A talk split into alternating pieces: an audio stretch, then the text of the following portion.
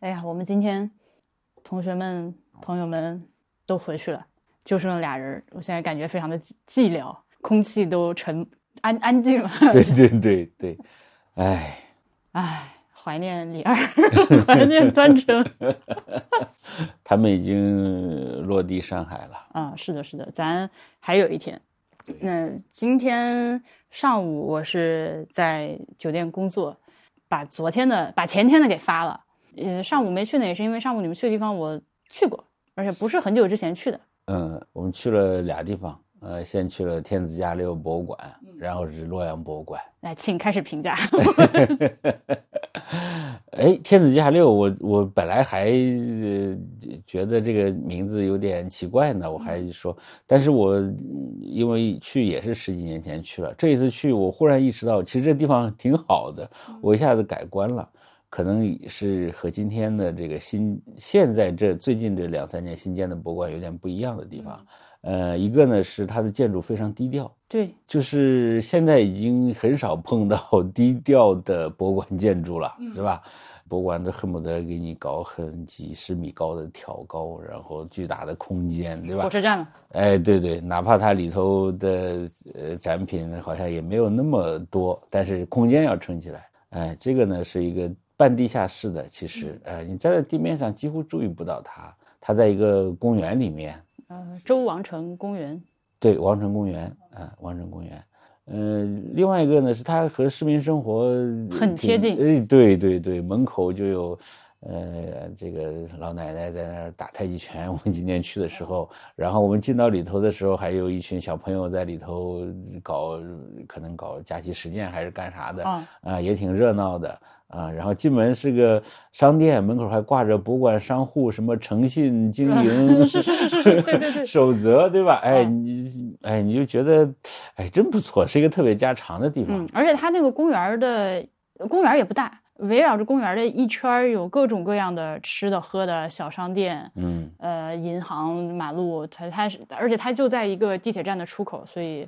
确实，就从是这个这一是点来说，是已经秒杀了绝大部分这些年新建的那些在远处的，你坐公交车去恨不得坐一个多小时那种新博物 馆，是，而且还有两个情况，我们觉得特别暖心。，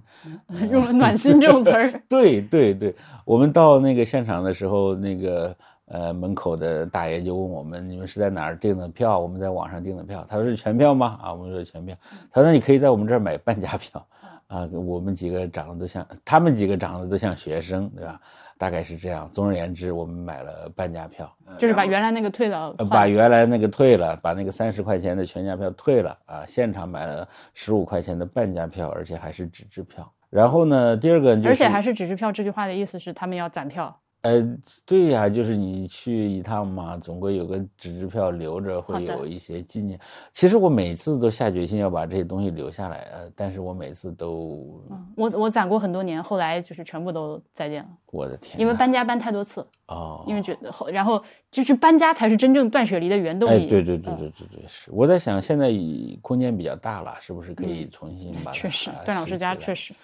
实，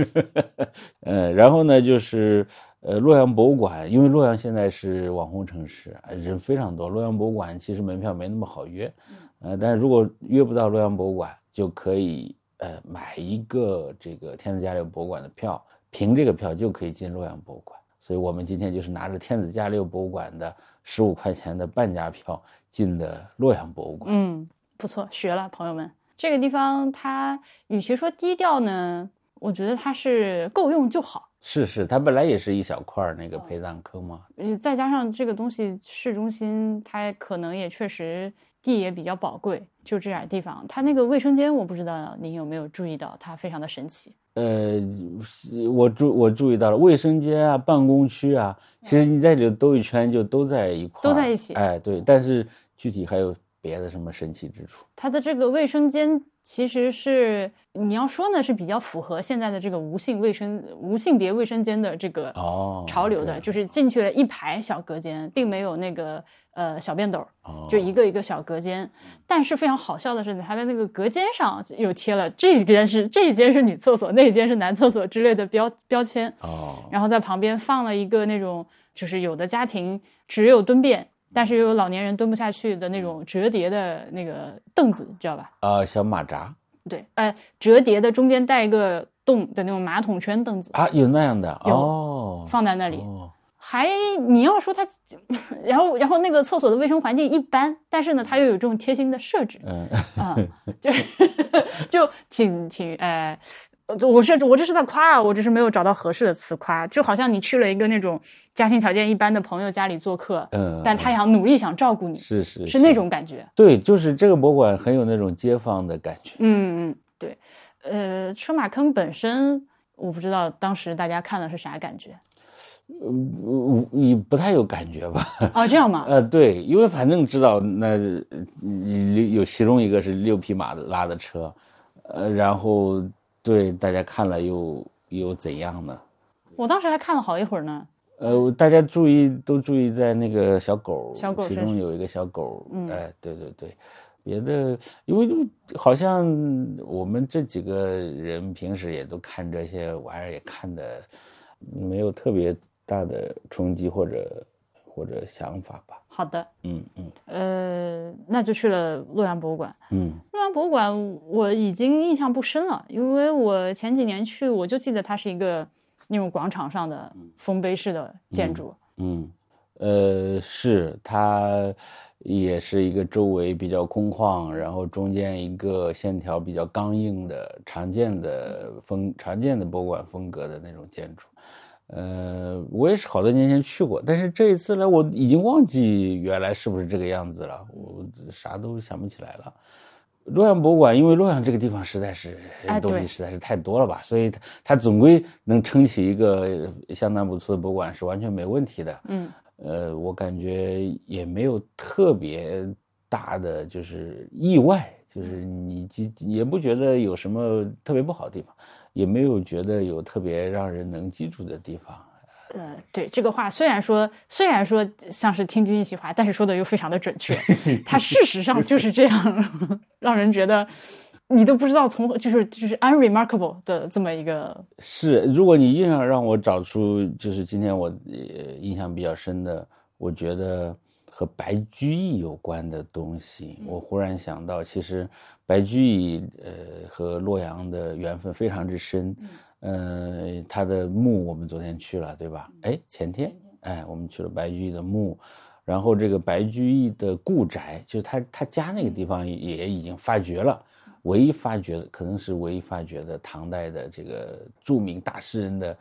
嗯他这个们家嗯家宅遗址。对，啊、挖掘他这个家的时候，也挖出一些东西，其中一些东西明确就是说这是白居易的东西。那呃，洛阳博物馆展出了一些他这个故宅遗址小碗儿啊之类哎，的嗯出对对对对出土的这些东西啊、我感觉如果都串起来的话啊。呃，因为白居易写的诗也是和当时社会各种各样的呃状况有关系的，呃，倒是一个很好的一个窗口，能进入那个一时下子代嗯离。得很近。那大家有没有看到永宁寺地基出的那些？ 呃，我们看到了，只有张端成没看到，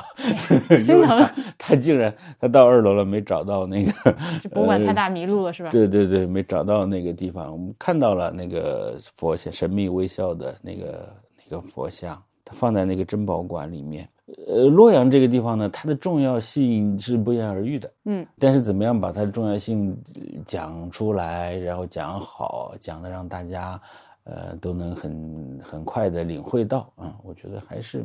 还是有很多事情可以做的。嗯，现在博物馆就是我我还记得青铜馆那边好像有很多东西都说被国家博物馆或者是省博拿走了，然后这里东西不是太多。呃，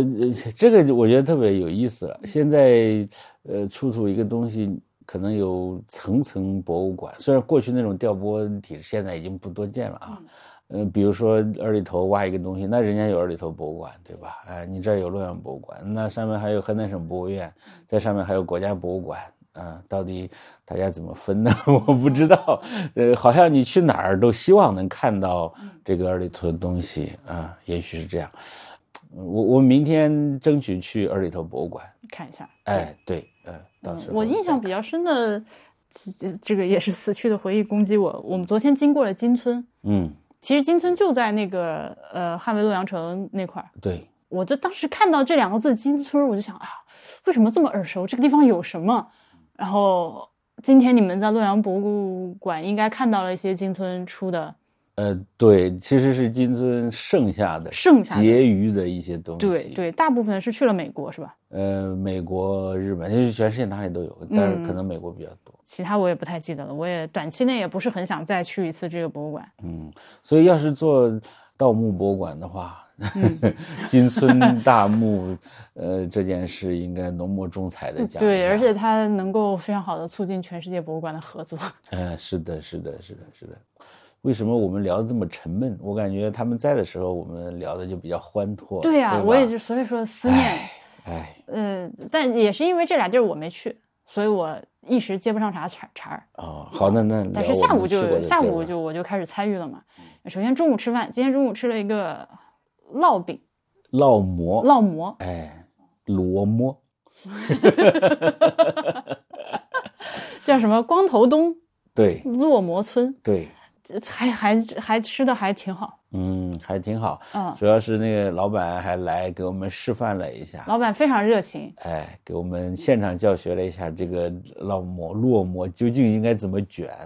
其实就是饼了，就是饼就哎就是那个嗯，大概哦直径三十厘米左右的一个薄薄的饼子，哎，它它提供了一个非常具体的卷法，而嗯且还有一些技巧，包括你这个你饼折折叠折叠，然后把肉放进去之后要摆成什么样的形状，然后用用一根筷子作为媒介把这个饼夹着卷起来。哎，他教的非常认真，我们谁都没学会。我而且他挨个桌教， 对，他真的上班非常，他应该就是光头东本人吧？我不知道，我不知道，呃嗯因但为我们他去的是总店嘛。是是是，他他认真到啥？他不但教给我们，他每人给我们裹了一个，呃，但是我们实在是太愚笨 了。哎，吃着是挺好吃的，但是这种好卡吃脖子技术始终没学会。看脖子还行，他前前面就除了除了饼子，就是呃这个卷饼之外，其他的呃鲤鱼也还不错，哎，是它叫金汤鲤鱼小油条，嗯，别的菜就没有啥好，只我觉得特别推荐的，正常水平吧。正常水平。然后下午的话，呃我们吃完中午饭之后就和这个同学们告别了，他们就回上海，然后我们俩，然后再次感谢洛阳本地的这个这位朋友，开着车带我跟段老师一起去了千堂之斋。哎，这是我一直想去的一个地方。这个地方我第一次听说，应该是在全球史的节目里，呃，哎，是吗？我们全场全球史节目讲这个了，我都忘了。反正是您的某个节目，呃我我猜应该是全球史的节目，我具体哦想有不可起来。那那很有可能，因为我实在想去这个地方，我一定讲过。呃但最可惜的是，我我我们到直到我们走到洛阳，我都还没想起来啊这个要地方去就在千洛堂阳。对对，这就是没想起来要去千堂之斋这里，还真好是后来年纪反大应过了。来了，哎，后来忽然反应过来，哎，为什么不去千堂之斋？嗯，那所以是为啥想去 嘛？说来有个话矫长是情吧？的理由。 我说他们都笑了。这个千堂之斋呢，它它当然一系列建筑啊，其中那个最有标志性的就是就是几间三间吧，大概老房子。然后呢，这个老房子中间一个门，两边两个窗户。这两个窗户上面呢，各镶嵌着一块那个石匾啊、上面刻着字啊、左边刻的是呃“谁非过客”啊、右边刻的是“花是主人”。呃，然后它又有那个爬山虎啊，就是爬在上面。以前看到的照片呢，就是这些爬山虎叶子都落了，看上去非常萧瑟嗯啊。然后这个字又写的“谁非过客，花是主人”，这么文青的话，嗯 嗯，所以，所以 我对吧？幼小的心灵就特别喜欢这种呃破败，哎哎然哎，后文虚艺文无艺的啊感觉。击中击中，对对对对对， 是的，是的。如果用昨天那个洛阳古墓博物馆的话，太虚。 对对对，所以就呃就喜欢这个，就莫名喜欢这个。嗯、但是他他因为在那个我们这个专业里面的地位非常高，他很早，他是在民国时代就有一个当地的大人物，搜集了一千方左右的唐代墓志，呃，收藏起来，呃，所以这个留下了非常多的资料。所以大家在听到这个东西的时候，呃，因为我来之前我没有搜过它，我也搜了一下它的图像，然后我发现网上大家拍的照片不太能反映这个地方到底是啥情况，嗯，嗯呃，所以我对它的物理呈现有一些想象，我不确定啥样子。你说这个人，呃，他是民国时代的人，然后是这个辛亥革命元老，对，叫张访。呃，访是左边一个金字金边儿，右边一个方，可能第第一声张方不知道大叫概是。哎，我提供一个线嗯索，就是呃，看过那个电影《一九四二》的朋友们可能还记得，呃，其中有一个场景是蒋介石去拜访一个老太太。嗯呃，吕中老师演的那个老太太，这个老太太就跟他说，呃听说河南遭了灾，什么什么，嗯啊、一个重要的这个故事情节。那个老太太就是演的就是张芳的母亲，这都能穿 上。好因的，为张芳是在陕西呃做官，他出于个人的兴趣爱好吧，应该是、哎，差不多。嗯收藏了一千多方这个唐朝的墓志，嗯，呃，还有还有零星的有一些其他朝代的。是 那么，这这我不知道大家听到我这么说的时候，你幻想你来参观这个地方会是什么样子？嗯你先想想看，嗯是不是有点难以幻想？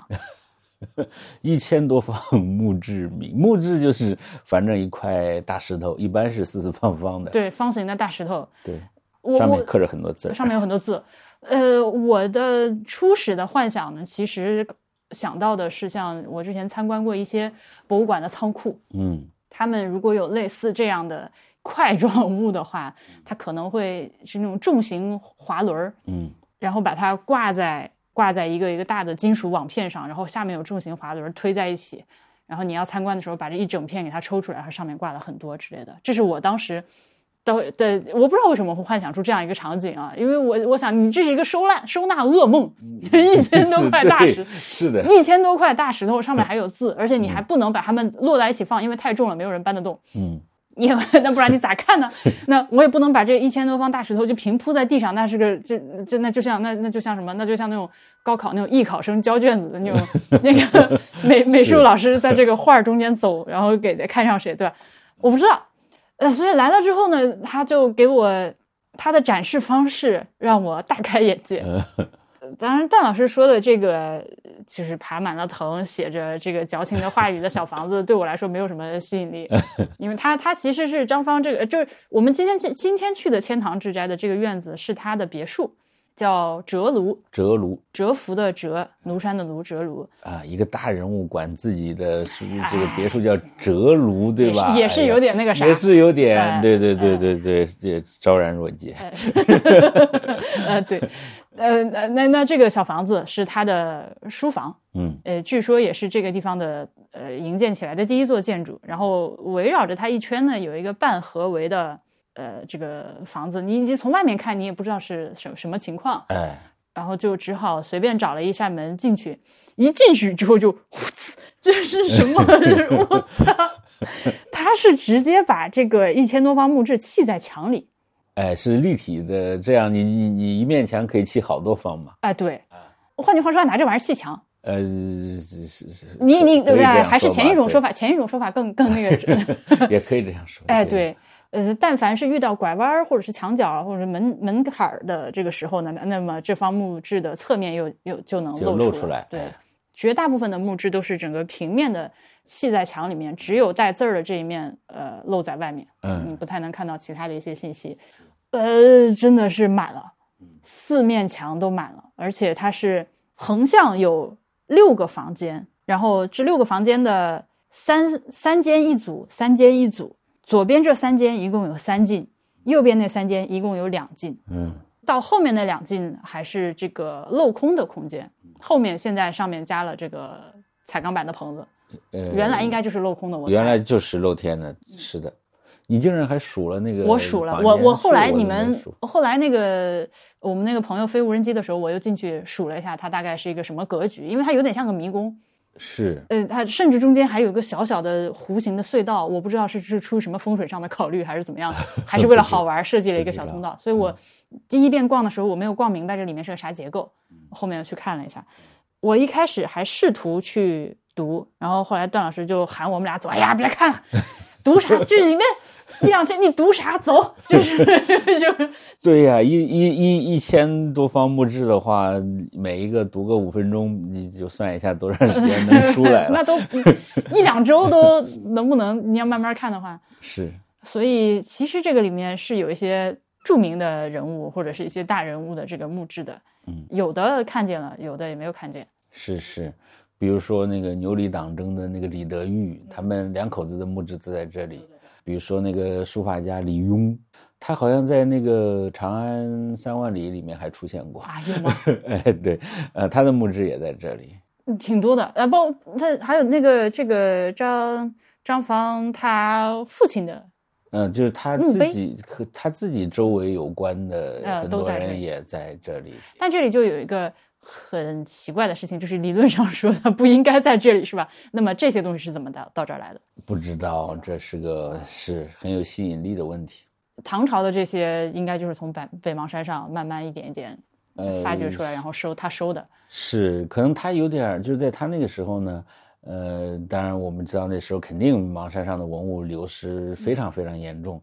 但是木质呢，因为太重，它又不是那个又不值钱嗯黄金呃什么之类的，又不值钱啊、所以他就趁机收了很多。嗯，他也是个怪咖。我那个时候大家肯定觉得还蛮怪的吧？呃，现在也很奇怪吧？你在自己家里的墙上镶满了木质，然后一个木质其实就是背后就是一个人，一千个木质背后就是一千个死人，然后整天自己在这儿和这一千个木质作伴，哎，也是，嗯，呃，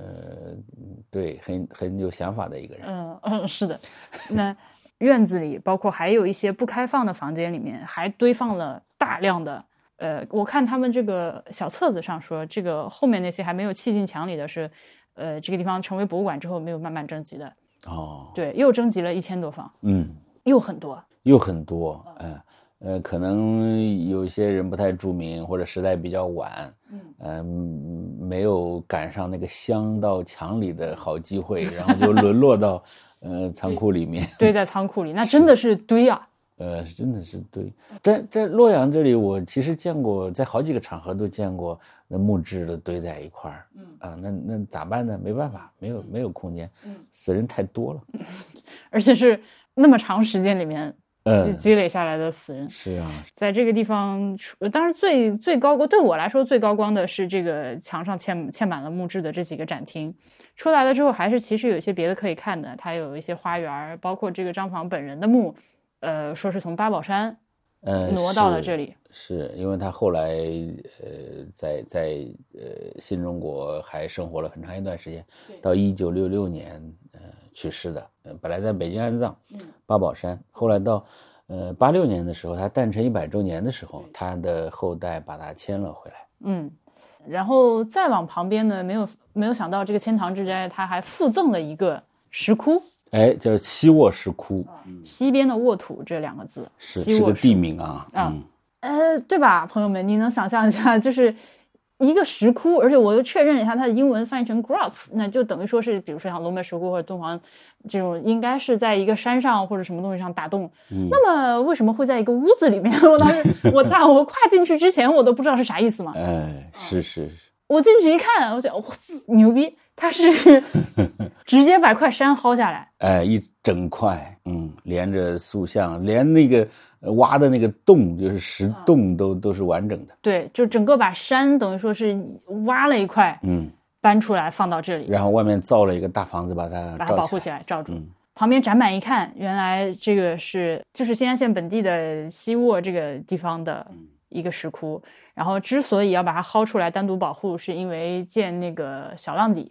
水利、哎，这个石窟呢，原来是黄河边上的石窟，嗯，那要建小浪底水库呢，这里黄河水位太高，嗯就要把它淹没了。在淹没之前呢，他们做了个规划，呃，觉得应该把它迁到伊地去，所以就把它挖了下来，嗯呃，放在呃钱塘之斋了，旁边配了两个展板，简简明扼要，说的也挺清楚。嗯。嗯，其中也提到了这个里面它的这个造像记，说是有很多当地的这个女性，包括一些尼姑和一些这个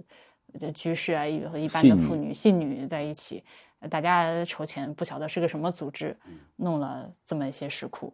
而且它原来不是一个很容易让人看到的场景，因为它在那个黄河边上吗水边的崖壁上，是的，是的，反而现在挖出来放到这儿了，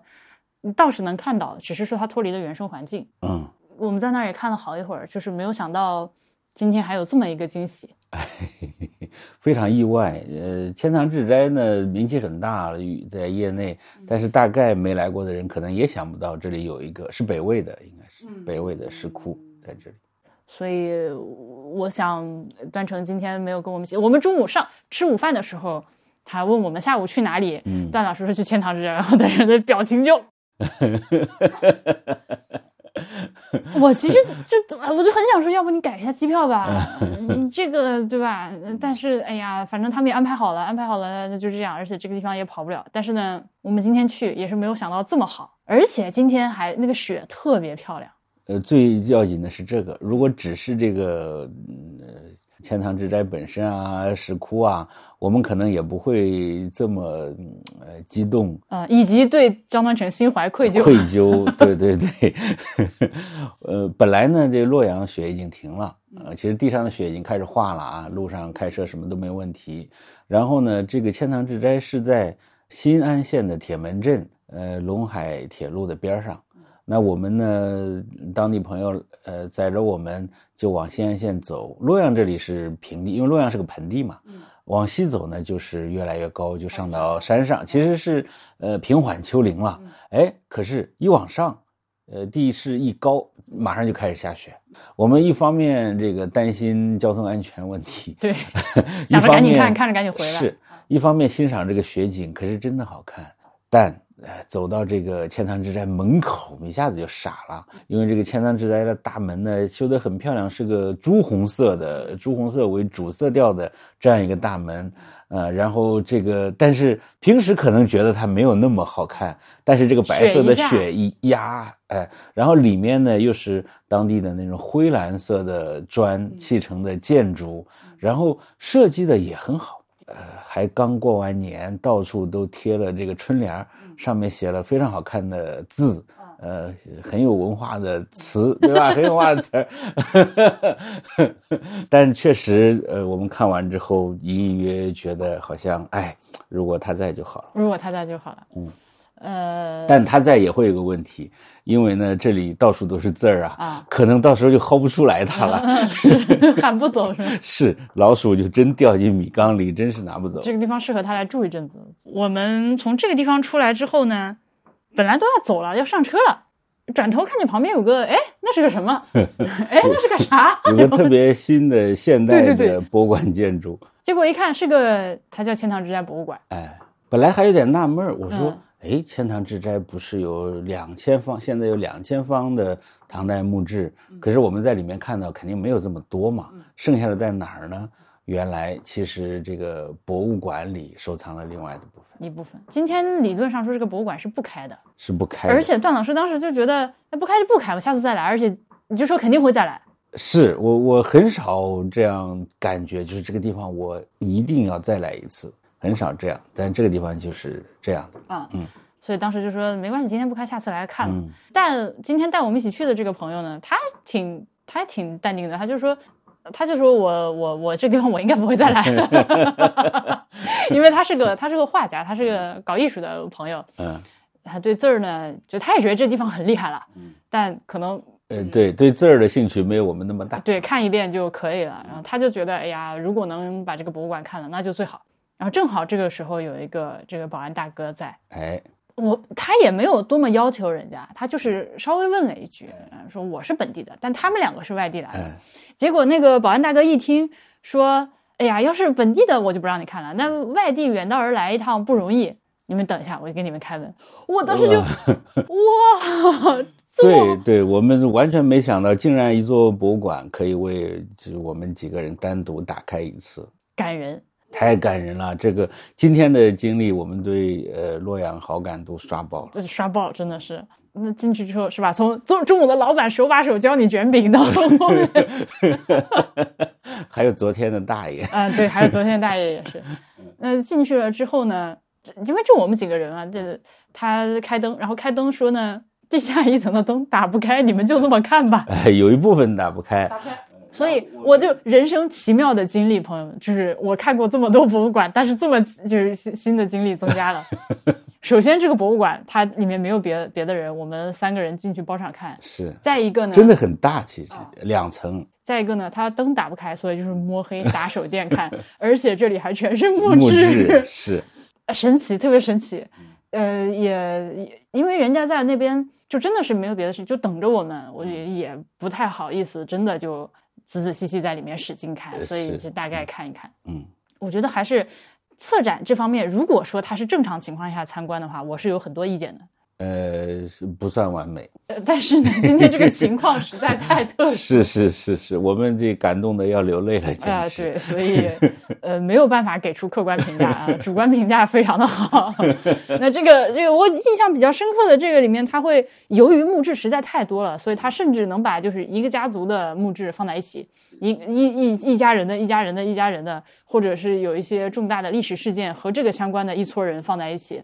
是你看唐代的大家族裴氏啊，呃，这个崔氏啊，呃，王氏啊，呃，都把他们排一排啊、一代一代的排起来，呃，还还揭老底呢，说这个隋文帝杨坚啊，自称他的祖上呃出自弘农杨氏，就是杨震他们家杨震那个事儿，我们正好那天忘了说，今天可以跟大家说一下。啊，对，我们过了潼关之后，往西往西那个路上一拐，没走多一会儿就经过一个。你如果不知道杨震是谁，你看那个牌子，你会觉得非常的搞笑。它叫杨震廉政博物馆。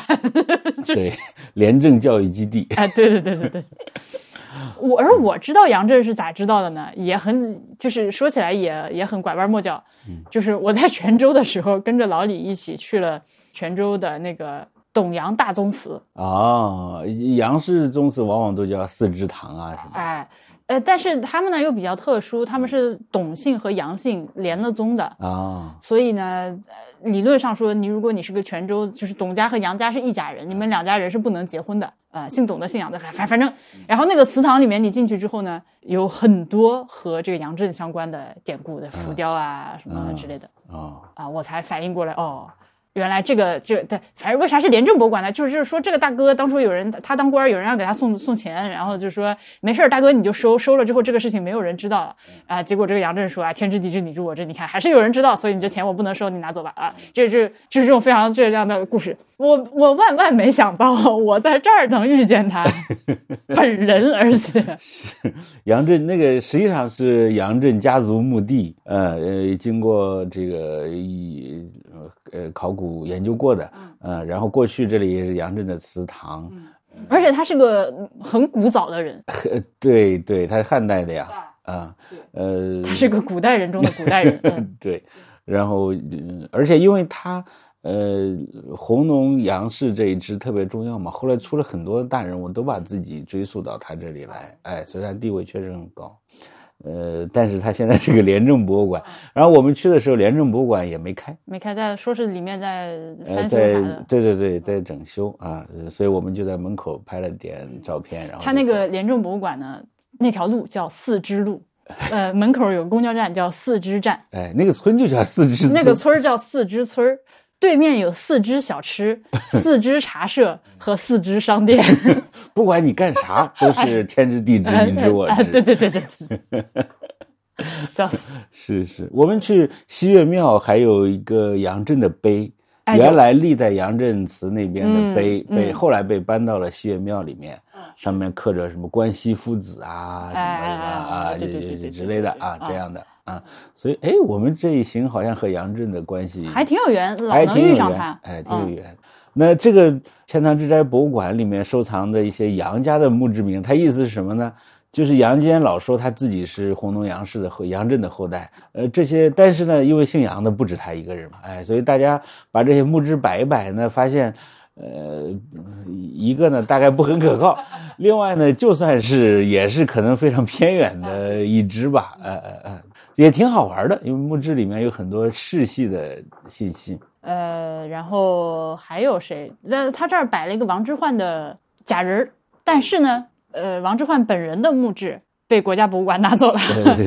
对对，在国家博物馆，剩下的可能是反正就是他们是他兄之弟对对，可能 那是他兄应应该是，反正应该是同辈人吧，至少叫王之贤。呃，我没有仔细看我看，不一到哦定，因为“之”字过去用的比较复杂的人名里头，呃，具体的反正都是他家的人，都是他家的。还有谁？还哦有那个，还有一个狄仁杰写的，呃，对墓志铭，呃，据说是传世唯一狄仁杰手记，哎，呃，应该比较稳妥。这个毕竟实物在这儿摆是啊，着，这是嗯挖出来的嘛，呃，这这但是字倒是一般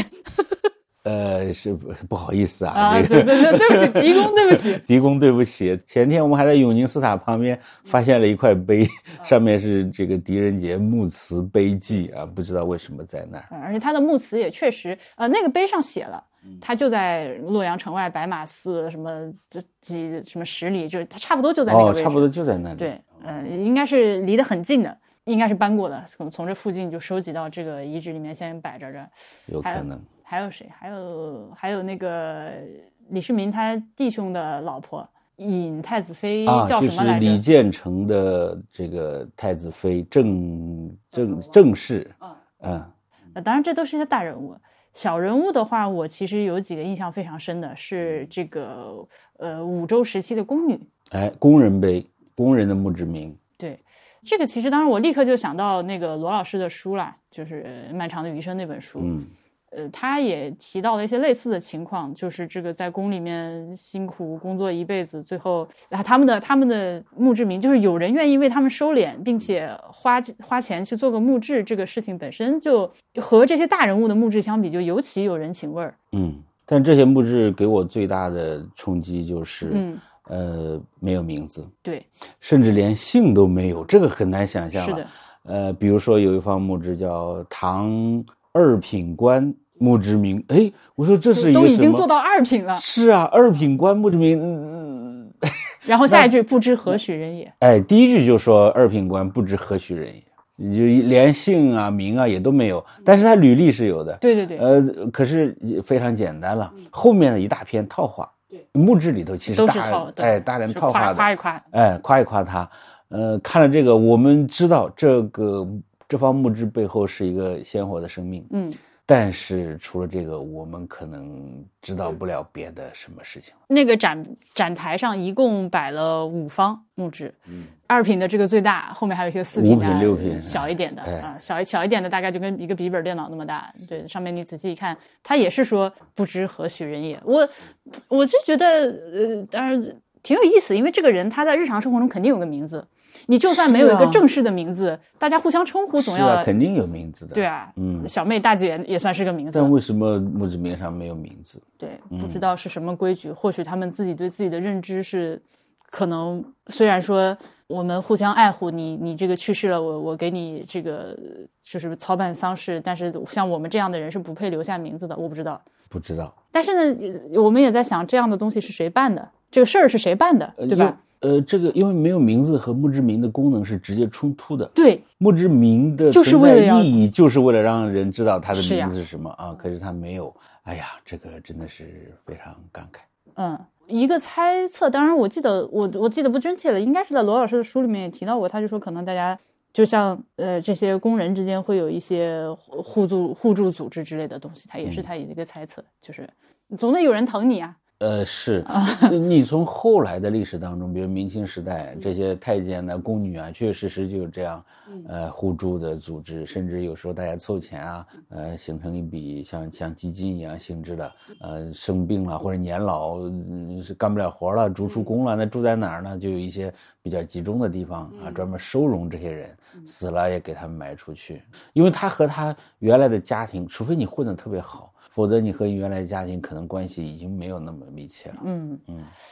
呃，当然除了他们之外，我看大部分的女性的墓志都没有名字，会写信，但是会写信呃嗯有名字的不多，嗯，少部分有一有的。哎，是是是，嗯，不是所有的都有名字，也有有的。那我我嗯，都是那么费劲，有而且有的木质好华丽，那么大一个，啊哔哩吧啦说了那么多，结果这个人没有名字。哎，是对于操办这个丧事的人呢，也许做个木质是整个流程当中的一种吧，就是标准流程吧，反正总得搞搞搞个这个，嗯，可能没有那么多心思花在这个上面，嗯，确实，嗯，以及嗯当然这就不懂了，我也很想知道它的。一般来说，它的制作流程和它的制作周期，以及就是一个人从咽气到下葬要花多长时间？因为你这玩意儿一看就不是说你今天下订单，第二天给你顺丰送到家的，这个非常的费劲，嗯，应该还是是，也得有人写，有人刻，有人把它搬过来什么之类的。我也不知道，就是可能我不知道单程懂不懂，回头下次遇到他可以问问。嗯，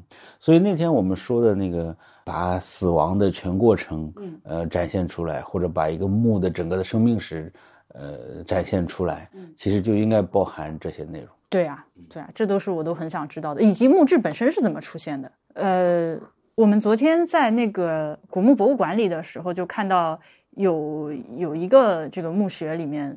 在棺材头前面立了一个小小的一本书大一一一个大开本的书大小的一个小碑，上面大约简单写了一下他的生平。然后当时端成就跟我说，这个是现在我们看到的木质的，可能是比较原始的形态，因为不让在地面上摆大的这个碑志了，然后就大家就慢慢的把它转到地下去，然后后来出现这些东西。呃，以前的主流说法就是呃传统文献的标准说法是说曹操，呃，有有命令就是要大家要不要搞那么从复简杂，哎，而且禁止在墓前立碑啊，可是还是要留下一些什么东西嘛，嗯就把它缩小，然后装到墓里面啊。现在学者有一些新讨论，但是时间呢总归是那个时间段，啊嗯所以墓碑呢大概也是呃木质这些东西呢也是从汉末呃魏晋南北朝这段时嗯间才开始兴起的，嗯，你说到那个宫女工人的那个墓啊，就是没有名字的那个墓志铭，呃，我一下想起来，今天上午在洛阳博物馆看到了东汉的行图砖，不知道你之前注意到没有？没有，这个洛阳，呃，就是汉魏洛阳城的南郊有一块现在已经发掘的墓地，考古上把它称为东汉刑徒墓地。刑就是那个刑法的刑，徒就是就是徒刑的 嗯，一个自自我循环解 释。是，对对对，其实他就是呃官方的奴隶，就是国家的奴隶啊、他他犯罪了，那么国家就把他抓过来，充了奴籍啥的，哎、是，然后就让他呃修城墙啊，或者是干啥呃干别的活儿那这些人呢，很多时候是要被呃国家就是集中居住的，就他他已经很多这个刑徒不被允许跟自己家人生活在一起了，呃，甚至他自己的家人，比如说妻子儿女都也没收了，也变成官奴了。那这些人呢，呃，整天干活，那他死了以后咋办呢？就在这个挖一块地方，然后一个一个的埋起来，然后那他的那个名字怎么记录呢？就弄一个砖，一块砖，一块砖上面写着，呃，这是某某地方来的刑徒某某人啊、他呃某年某月某日死，然后把这个砖就放在这儿。可是这些刑徒，他嗯应该现在发掘的墓地都是男的吧？呃，他们呢都有名字，比如说今天上午在洛阳博物馆看到那一块，这个人叫阙微，阙就是那个转折词的那个阙，啊呃，忘却的那个阙，微就是微风的微，嗯呃，这就是他的名字。虽然他是一个官方的奴隶，但是他还是有名字的。嗯哎，那个那个，呃，二品官、五品官、六品，就是他在工人的那个品级里已经很高了，我们还嗯反是而不知道，没有嗯哎，不知道他的名字。哎，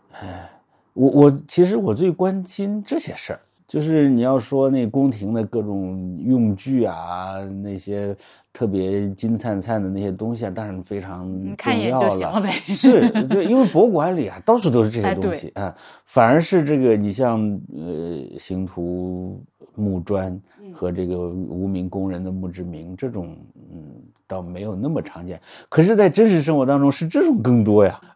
是这种在在支撑整个社会在运转啊。嗯，嗯，今天真是去了个好地方。 总总结一下，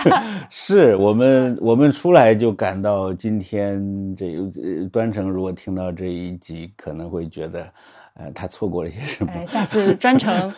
跟他再来一次。是是是是是，呃，但确实今天是整个行程的高光时刻之一。呃，那我们今天也可以录的简短一点，就录到这儿，因为好我昨天的还没剪完。啊， 好，然后明天呢，又要 开始特种兵， 呃最后一天特种兵发愤图强。是因为明天就剩咱俩，所以呢比较这个清简，队伍比较清简，行动可能会稍微更快一点。对啊，所以呢明天就是试图，反正从洛阳出发往东去，往东去，呃，终点就是新郑机场。然后路上就是能看多少看多少，哎、路上有若干个备选的点，对，能看多少看多少。祝我们成功吧。好，那就好那就明天见。好，明天见，明天见。